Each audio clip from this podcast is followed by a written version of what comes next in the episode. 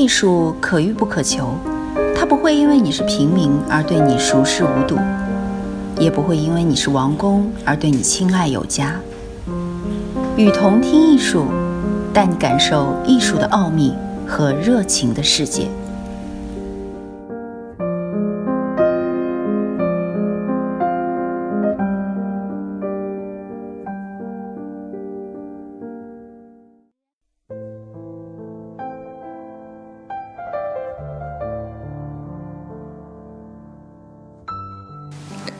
各位听众，大家好，欢迎来到与同听艺术。我是主播蒋旭。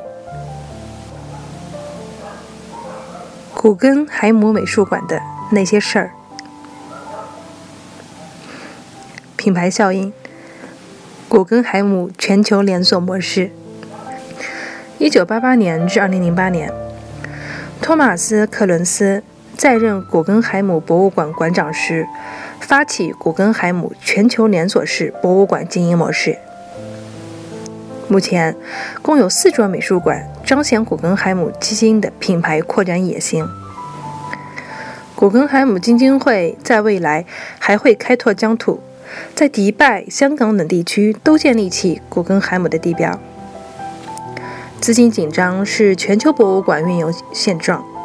博物馆的连锁模式，一方面解决了此问题，另一方面其实并非如连锁店那样，只是品牌的单向输出。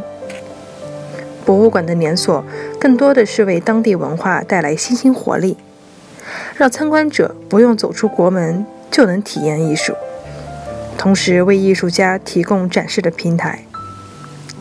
卢浮宫近几年也进行在对外扩张品牌的道路上。目前已经有朗斯分馆和将在2015年开幕的阿布扎比卢浮宫。当然，这种模式并非一直成功，失败的尝试如1992年，基金会在纽约苏荷区孵化了古根海姆苏荷博物馆，因为参观量未达到期望值，于2001年闭馆。然而，把古根海姆作为一个品牌来使用，招募加盟者，通常是地方政府的方式，有非常重要的意义。毕尔巴鄂古根海姆博物馆无疑是最成功的案例。一座馆就一座城。西班牙毕尔巴鄂市始建于一三零零年。因优良的港口，在西班牙称雄海上的年代，成为重要的海港城市。在衰落振兴又再度衰落的命运关头，政府萌生新建艺术博物馆的概念，与当时正有意开拓欧洲市场的古根海姆一拍即合，请来建筑师 Frank Gehry 设计馆体。开馆时便有一千万到访者。说这座博物馆救了这座城，一点都不为过。顺应毕尔巴鄂的港口体现的航海主题，博物馆的结构仿佛一座流动的船，外表以钛板覆盖，内部以钢架支撑，复杂扭曲的建筑物成为解构主义建筑的代表作。也有人说，博物馆像一朵机械花，鱼。如果没有电脑，如此不规则的博物馆是无法简单用图纸绘制的。工程人员表示，内部钢结构没有两件的长度是完全相同的。馆内一件永久装置作品《The Matter of Time》是迄今为止最大的作品，铁锈色沾满钢材表面。艺术家意图营造令人恐惧但又美丽和令人敬畏的艺术品存在氛围。博物馆外面同样被利用以展览大型装置作品，参观者仅仅在馆外便融入进浓厚的艺术氛围中。幕后推手：古根海姆基金因采矿业演练演。闻名全球的古根海姆家族在后期衰败，但部分子嗣遗传了天才的艺术收藏嗅觉。古根海姆基金创始人阿尔·所罗门·古根海姆于1927年结识了德国年轻贵族女性希拉。希拉对现代艺术的热情对所罗门产生了深刻影响。使其收藏方向转向现代艺术，这是古根海姆家族收藏事业的重大转折点，也为家族复兴打下了基础。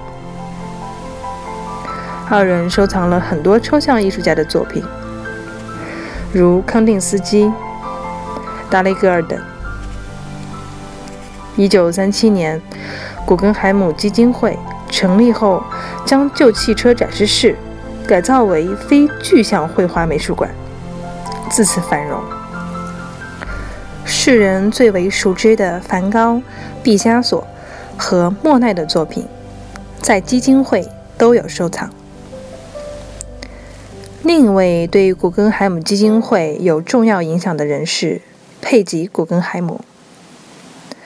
二战时期，他每天买一幅画作。